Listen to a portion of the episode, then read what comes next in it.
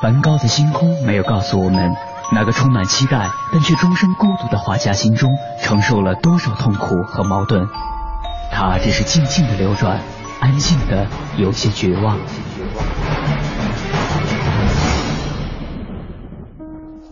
莫奈的《睡莲》没有告诉我们，那个喜爱平静的人在动荡的时代中，心里有着多少的叹息和遗憾。他只是静静的绽放，用柔弱的身躯撑起了整个时代。毕加索的线条没有告诉我们，那个一生充满激情与创造的人心中有着多么宏大的理想和期待。他只是霸道的出现在每一幅画作中，让世界都看到了自己。如果说一幅幅作品是一次次印象，那么这些印象背后的艺术家们究竟又有着怎样的故事？凡尘工作室艺术系列全新话题：印象、写实与浪漫，带您一同走入艺术背后的世界，对话艺术家，还原他们最真实的样子，讲述他们最浪漫的艺术理想。本期话题。来自大海和高原的呼唤。本期节目嘉宾陈坚。陈坚，一九五九年生于青岛，当代中国水彩执行主编，第七、第八、第九届全国水彩水粉画展评委，第十一届全国美术作品展评委，第三届全国青年美术作品展评委，上海朱家角国际水彩画双年展评委，中国美术家协会会员，北京美术家协会水彩画艺术委员会副主任。北京水彩画学会副主任、中国美术家协会水彩画艺术委员会秘书长，多次获得国内水彩水粉画大奖，多幅水彩画作品参加文化部对外交流展，多幅作品被国内美术馆、集团公司、个人收藏。他与艺术最初是怎样结缘的？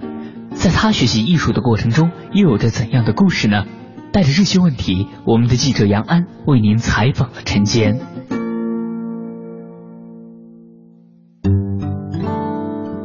您好，听众朋友，欢迎收听《印象写实与浪漫》，我是杨安。在今天的节目当中，我们继续和艺术家聊人生、聊艺术。今天我们请到的这位艺术家呢是陈坚，陈老师，您好。你好，主要画水彩画的是水吧？彩画啊、对，嗯，有的朋友呢说，哎呀，陈坚老师有两位哈，还以为画油画了，我们要对特别强调一 下，是，嗯他，是陈油坚，我是陈 水。您很幽默。 嗯 呃，每一个艺术家这个来做访谈，谈都是从小时候开始谈起的，记忆当中最早画画的那个记忆，嗯不管你是涂鸦呀还是怎么样的，嗯您的记忆是大概从几岁开始？嗯，我是五九年出生，上小学的时候就是六六年，哦报到上小学就是文化大革命的开始。十年以后我毕业的时候是七六七年，六年，文化大革命结束。所以说我自己感觉就是这个经历啊，嗯，就是从小呃幼小的心灵，背着书包刚要入学的时候，满马路已经开着大卡车，上面红卫兵拿着大刀站在车头上，啊，已经开始了，嗯，已经没什么学可上了，等于是嗯那时几候，乎是没什么学可上嗯啊，呃那会儿就开始。就是内心啊，对这个世界刚开始认知的时候，嗯已经出现了这种啊，让我自己一辈子一生都忘不掉了那种文革吧，在嗯成长期，按理说小学到中学到高中这个时间的成长期是一个人生最重要的，嗯嗯嗯，最刻骨铭心的可以说啊，因为他这会儿记忆所有的东西都是新鲜的，触动到的，不麻木，嗯嗯嗯，所以说在这个期间，文化课就特少，文化课特少，没什么功课，考试都是开卷儿，教课好的老师就被批斗啊、游斗啊、右派。嗯我也发现了很多老师和老师之间出现的争斗和问题。一个孩子已经发现了他理解不了的东西了。我嗯们就是说，呃，到现在，嗯这些老师见到这些老师，我还能分出这个人好，这个人不好，怎么样？因为经常就可以见到小学老师，而且亲眼看到了，就是好多老师的命运发生了变化。嗯嗯呃，比如说我一个小学老师教音乐的，叫窦老师，嗯呃，他可能是这个这个这个和战老师，他一个教体育的战老师，一个教音乐的窦老师。战老师也特高，男子汉啊，一米接近一米九，长得很帅。窦老师长得很委婉，就是那种呃音乐老师，弹钢琴的啊，教音乐的。有个孩子，我我们当时在小学里边，老师都住在学校临时盖的宿舍里边嗯啊，那个门窗就是临时房，老师一个一个都一排一排房的。我上课呢，直接就来上课，在在一个院儿草场一个院儿里面，那就是因为生孩子，下大雨风大，嗯把窗户把门给刮开了，玻璃摔碎了。哦那摔碎了以后，那这个老师就拿了一个毛主席去安园那个铁皮做的那个，就把它挡风遮雨钉在上面。哎呦，这结果后悔了，是把画面露在外面。惹大麻烦了。毛主席拿着伞，嗯，正好外边下大雨。毛主席替他们家挡雨去了。嗯，所以说到了早晨天刚亮的时候，被旁边这个老师也是两口，嗯那个女的也是教音乐的，这个男的是教呃数学的，嗯被他们发现了，这个人就告了，告了革委会了。嗯，上午十点左右就把这个这两口连孩子一块儿给抓起来了。第二天就在学校有一种叫现行反革命，嗯女的判了五年，男的判了八年。这是我这个女老师，这个音乐老师，在我心里边是一个就是非常美、非常优雅、非常就是说不成这个女性给你感觉的那种，你就哎呀像母亲一样的特别好的一个老嗯师。男的一种一种榜样就是很魁梧，像男人说话很阳利落刚、力量的，嗯嗯嗯嗯就这么小，我想三年级吧，就被这种东西，我就特别从心里面埋下了对旁边邻居告发这个人的那种那种怨恨。嗯，然后呢，我是从小喜欢画画，嗯啊喜欢画画。喜欢画画，嗯呃，也没有老师教。当时小学就是分组学习，因为都是双职工嘛。完了以后，上午下了课，呃，四五个孩子邻居，这是个学习小组啊，就在那抄作业呀、学习。嗯其实很少的作业，嗯嗯，嗯，完了以后就画连环画，画连环画那个时候，嗯对，呃，样板书啊，那些那些连环连环画，所以对连环画的印象特深。那代孩子看到的这种视觉的读物，基本就是这种没连环画、电视小人说，哎，对对对对，那是读故事，呃，想故事，那能解读的最好了。那满马路都是呃那个背着那个那个大的那个那个板儿，上面好多连环画可以租，一分钱，对，可以嗯租一套一套了，还有套对《岳飞传》呀，什么什么东西，《杨家将》全是这种。嗯，对，啊就是那会儿就借了，呃，或者买买连环画回来照着临摹，啊，就喜欢。喜欢，我们这个小组里边，呃，四个男孩子学生都喜欢画，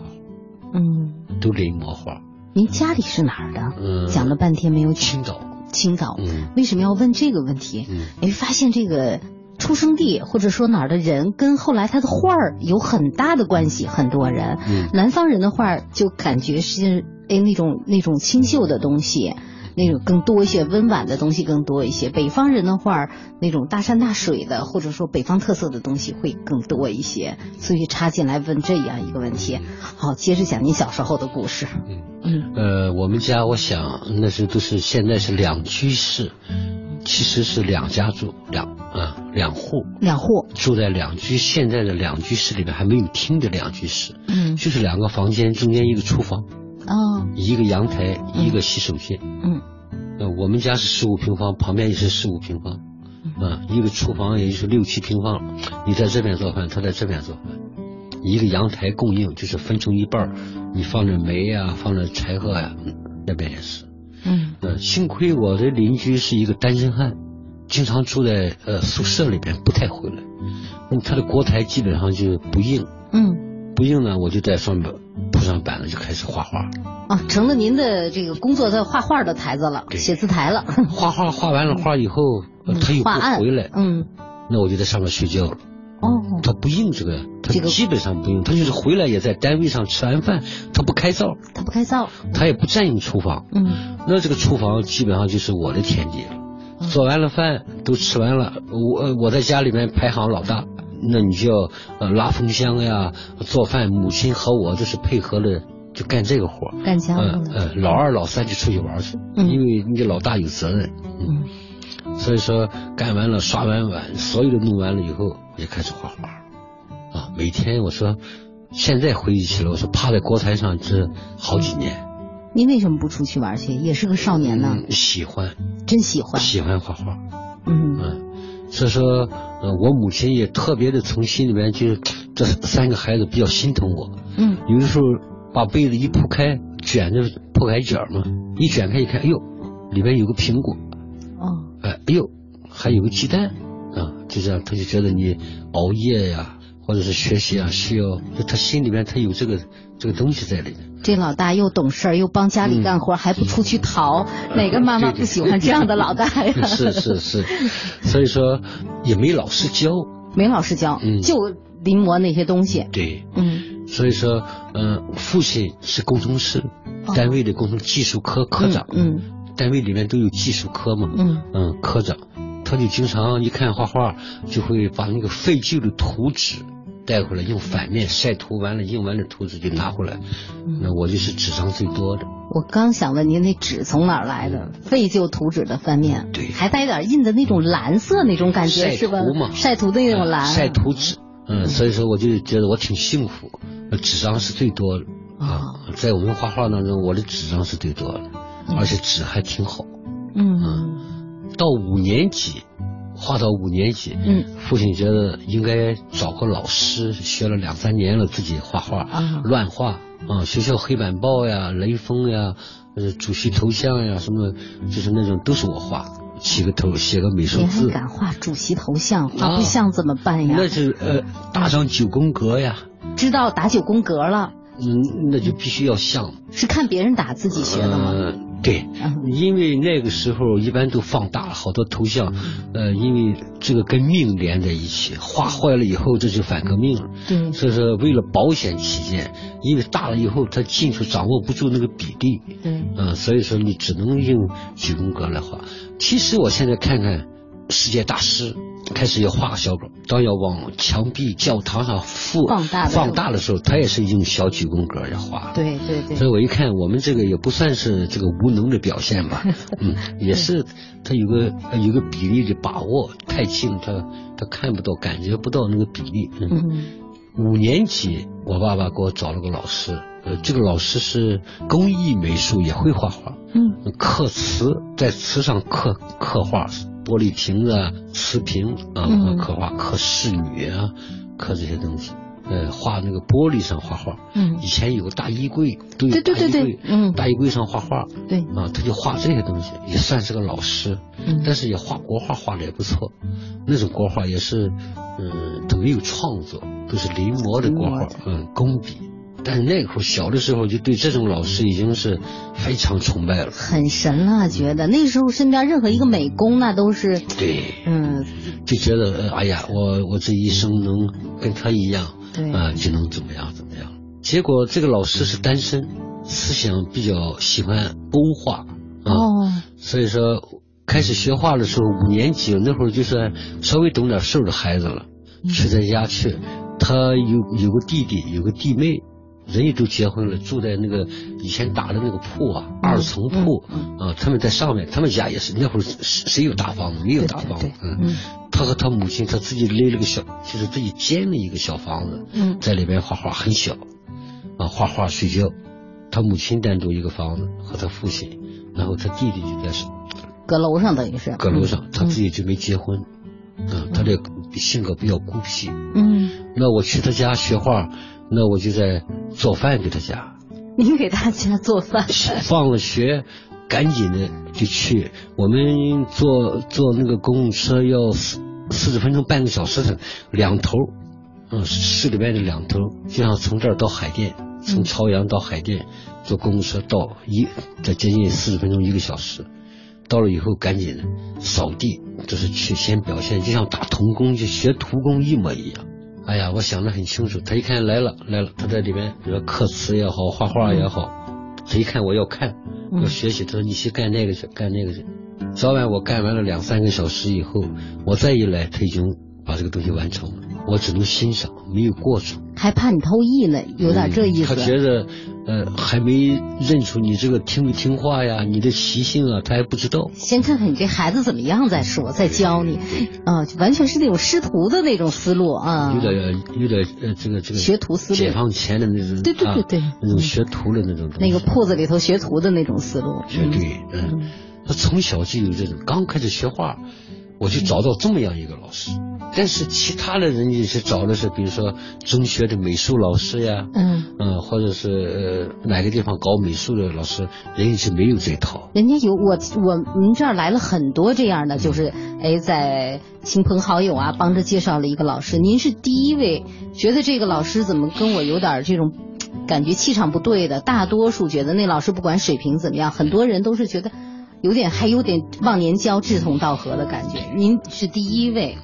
像这个老师，他愿意画西画，画欧画，嗯呃，有的时候还画个裸体，临摹个裸体画。那嗯，会儿不能画裸体，只能临摹个裸体画。对，那会儿那个画册画的油画，比如像安格尔呀，像那些欧洲大师画的那些裸体画，那个简直不能拿出来看的嗯，啊！拿出来看要把门关上，关上。嗯啊，要欣赏。结果他画了好几张挂，放在房间里面挂着，小的他那小屋里头，啊，嗯用小油画、水粉画临摹的，但是临摹的我觉得非常地道，现在想想都是很地道，嗯。嗯，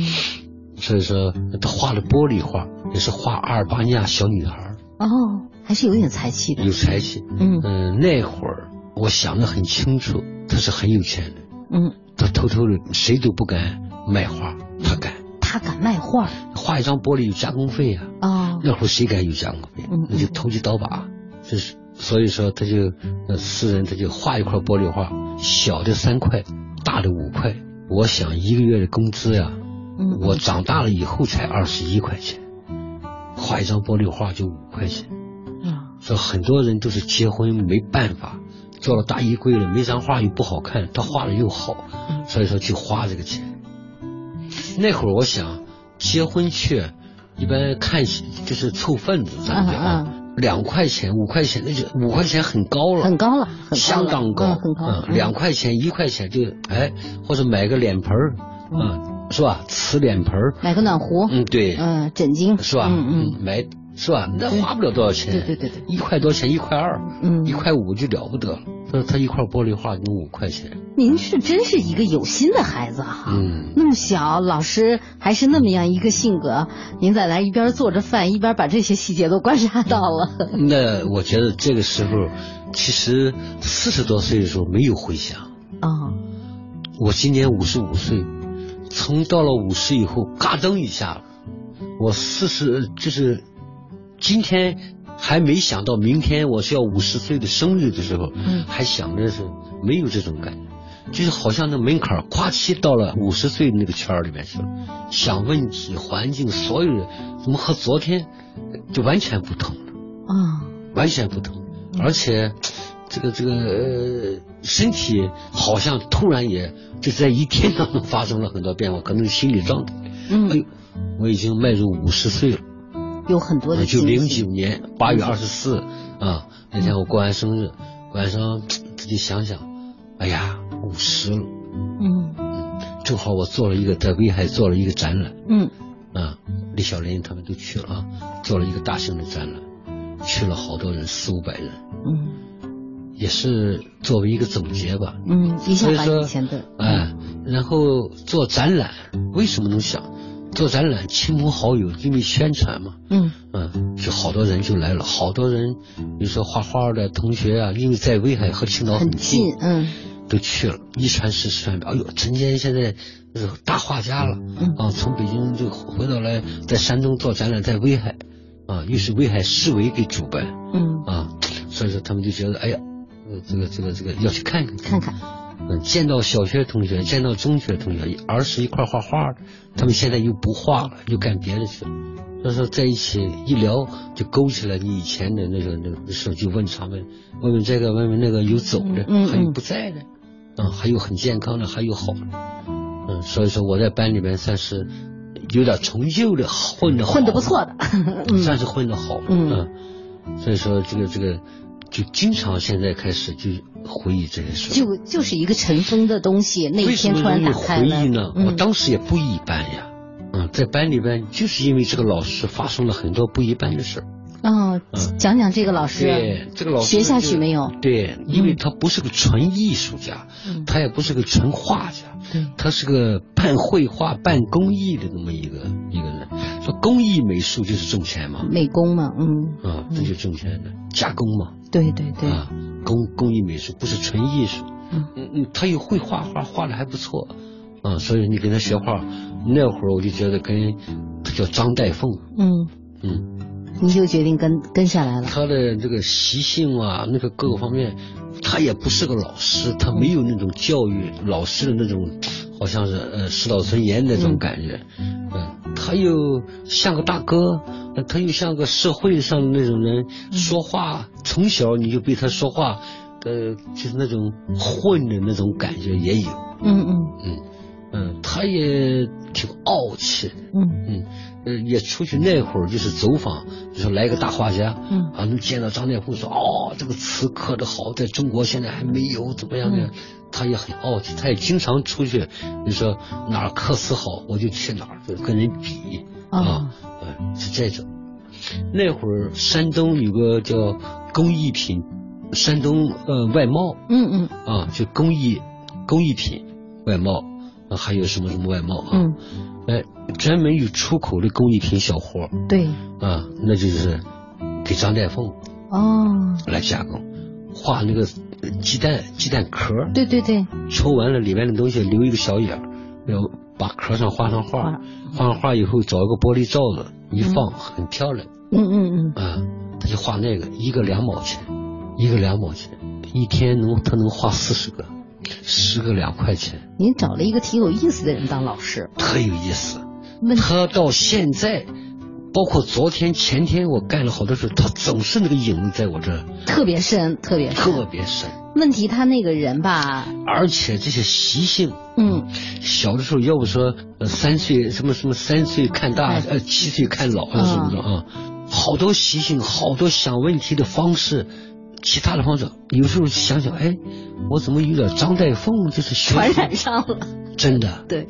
小时候的种子特别深，那个包括特喜欢他手拿烟的那种那种思，抽一口烟然后思考问题那种那种形象的状态，手放那的种位置，范儿，呃，哎那种感觉的，就觉得哎呀，不知不觉学哈。嗯，所以说我就觉着啊，嗯我就觉得这个时期给我的印象或者是是最深刻的。对于陈坚来说，画画曾经不只是一种兴趣爱好，还是他幼年时与社会交流和朋友们相处的一种沟通方式。通过画画，他不仅找到了让内心最为快乐和平和的方式，同时也在文化大革命这样一段特殊的历史时期中，拥有了一种对于未来的艺术追求。对于他的这种爱好，父母不仅没有反对，还想要为他寻找老师来继续学习。那么接下来的艺术学习是否会像父母想的更为顺利呢？学习了绘画，又对他接下来的生活产生了怎样的影响呢？稍后回来，听我们为您继续采访陈坚。您正在收听的是凡尘工作室全新系列《印象、写实与浪漫》，精彩稍后继续。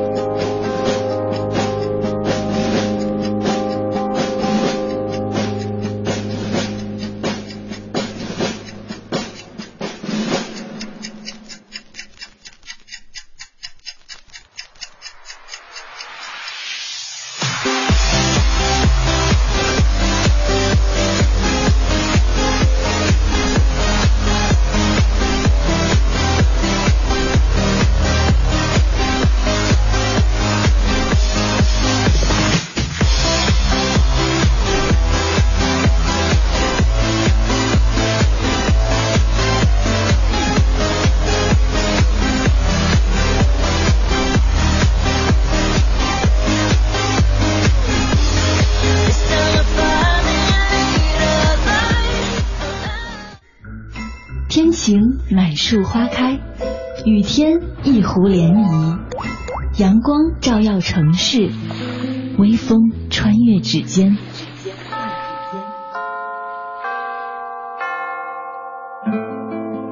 入夜每个电台播放的情歌，沿途每条山路铺开的影子，一切因为内心有一个坚定的理想而生动。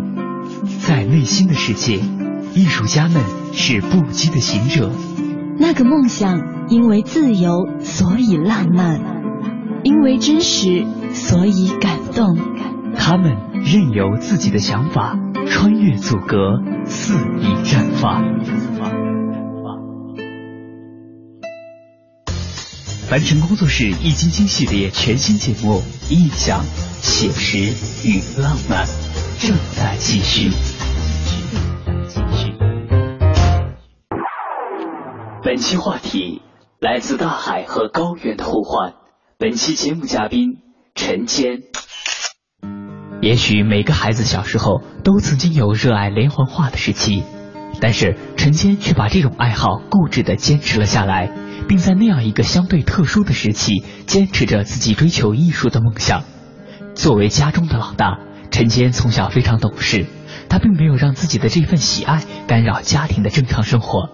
也正是这样，父母对于他的这个梦想也就更为支持，甚至为他专门寻找了一位老师来辅导他画画。在老师的指导下，陈坚的绘画水平真的会得到很大提升吗？这段学画的经历又给他带来了怎样的影响呢？带着这些问题，我们的记者杨安为您继续采访了陈坚。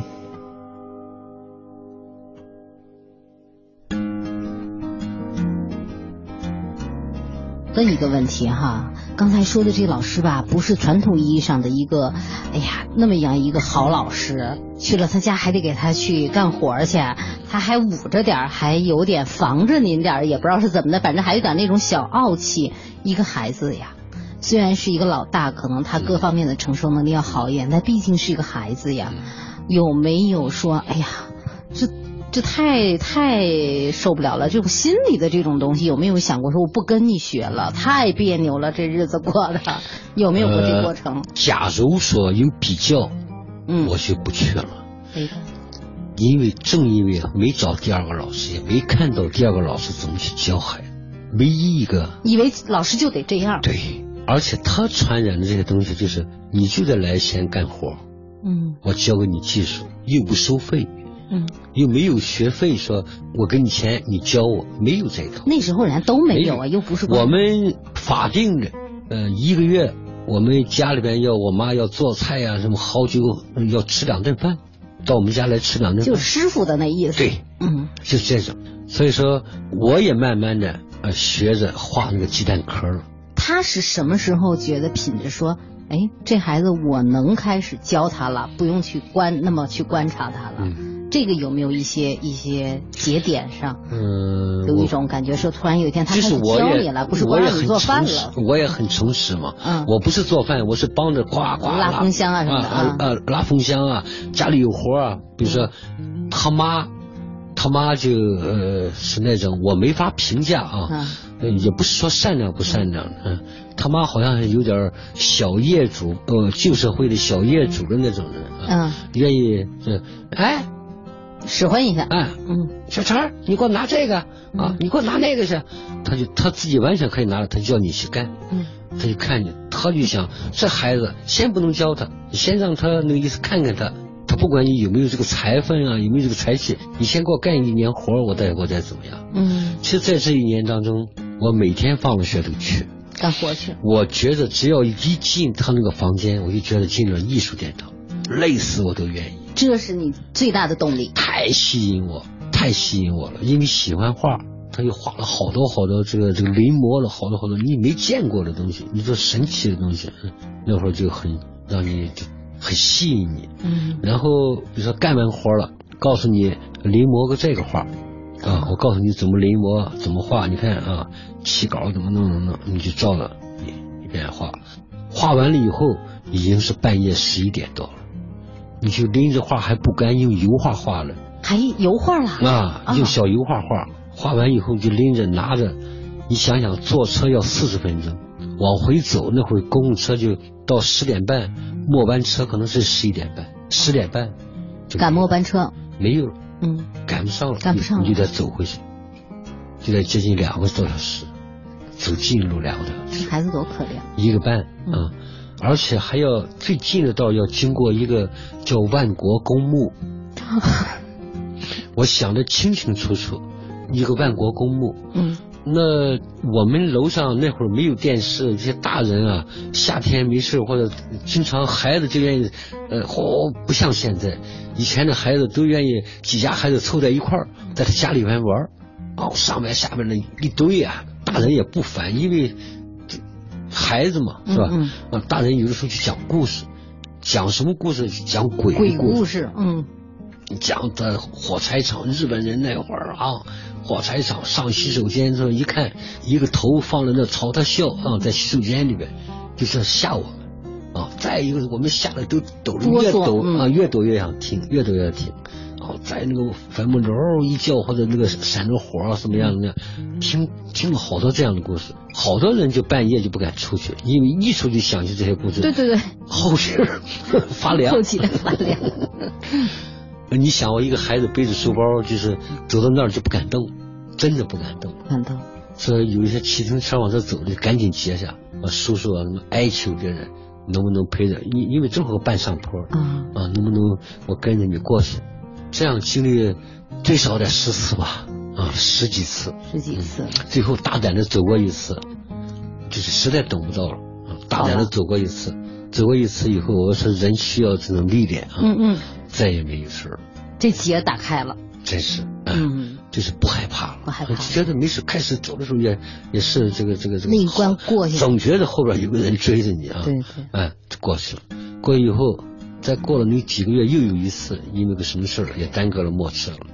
啊，就自己就觉得大胆的走过去了。嗯，这么跟着他学了几年，嗯，初中毕业吧，到初中毕业，嗯，嗯因为也有好处嘛，嗯就是什么呢？能赚点钱。嗯那会儿我是在学校里边，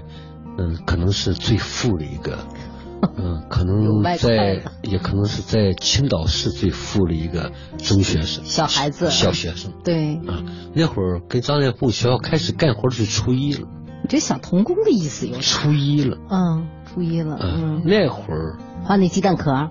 画扇面儿，画扇面儿了，段子的扇面儿哦，啊，然后画那个京剧脸谱，有画鸟，画京剧脸谱，然后我也学会了画玻璃画，在大衣柜上印着玻璃画嗯了。我们家简直是成了一个加工厂了，那会儿就独立操作了，你也接活儿了啊，就可以独立操作这。商业商业思维挺棒的哦啊。也是五块钱一块儿的，也敢拿钱。你师傅没说你啊，这嗯翘他不行知了道，，不他知知道，，因为我们住的太远了，嗯嗯嗯啊，因为都有画样了，嗯，啊，比如说十几个样了，然后就放这那几个样子，哎哎，，对你快结婚嗯的或者准备送人结婚的就来挑选，说要这个样，他去买玻璃，我不管，买回玻璃了，我说哦，这个柜子这个玻璃是这么大，然后用那个金刚砂把玻璃打毛了，嗯打毛了，嗯，要把反不嗯面打毛了，要个漆不上颜色。对对对，那画完以后啊，打毛了，打的那个那个毛的那个那个那个沙沙粒粒的，嗯一涂颜色就像皮肤那种一模一样。嗯嗯，再画上那些蓝眼睛，那个卷头发那些那些你也画阿尔巴尼亚人，阿尔巴尼亚姑娘，呃，下面还弄上五线谱，用那个美术都写上阿尔巴尼亚姑娘，嗯，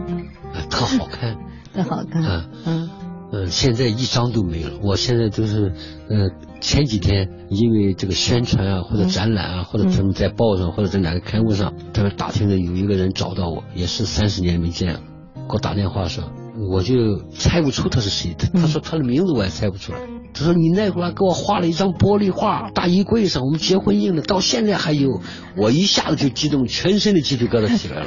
我说真的，我说我没敢说，因为呃引起头来以后，我怕他那个什么不给我了。嗯嗯我真的，你好好留着，我哪天去欣赏欣赏。他行，你要要也给你。他一说这个话，我说行，我说哪天我用画去换对对对， 啊，哪怕是换回来啊，因为那个时候那个东西不管好坏，是一个那种时期的一对个念想，是吧？这个是重要的，已经没有办法用金钱去衡量了这种东西，嗯你想我那会儿一个月画鸡蛋能挣初一啊，画那个鸡蛋壳儿嗯能挣二十多块钱，没有那么多活儿，有活儿还可以挣得多，嗯二十多块钱。那会儿一个工人也就是二十几块钱，画扇面儿，我想着最少是十八块钱，最少了，一般都是接近三十块钱以哎以内，这两个加起来就是五十多块钱。太厉害了，那是几级工，那就是八九级工的收入了，差不多。五十岁人，五十岁的人，四十八块钱、五十四块钱的收入呢。你知道那会儿呃我们宿舍，我们是重工呃重工局的宿舍，三楼呃就是肥皂厂的厂长叫张锡坤，那会儿买肥皂轻松肥皂都发票了，嗯肥皂都是软的，刚生产下来就就买都是软，要晒。嗯嗯啊，要把那个肥皂晒晒晒硬了太硬，要不这样一硬就没了，你知道吧？嗯，我那会儿就找他批了票，批了票呢，呃，就是买了两箱肥皂，那会儿一家才两块儿，嗯一个人买了两箱，我就放在外面，因因为它大嘛，嗯呃，用那个小绳勒住两块儿晒，那晒肥皂，别人炫目，简直那就土豪，土豪太厉害了。太厉害了，那会儿简直太在马路上晒，铺个席子晒肥皂看着，那么多肥皂，哎呀，好，嗯那别人一看一块块的金砖的感觉，有绝点。对 的，哎呦，就送给老师。我然后插一呢？句啊，我必须插一句，陈老师，您为什么成为艺术家没成为商人？这事儿我必须插一句。他们好多人这样问我，好我多人说我说我醒早了，等到真是商商业起来我就睡了，实在熬不下夜去 了，我醒早了，醒得太起早了，早。两点就起来 了起猛了，起猛了，起得太猛，太猛那会儿了几乎是就是没有精您力。这就有点浙江温州一带人的那种思维，啊绝 对，嗯真的。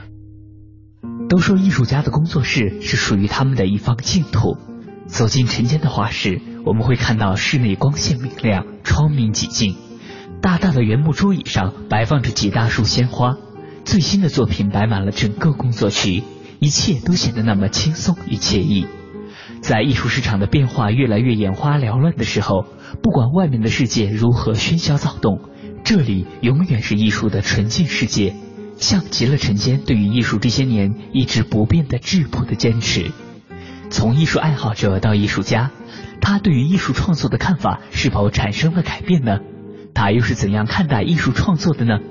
在明天的节目中，我们将为您继续采访陈坚。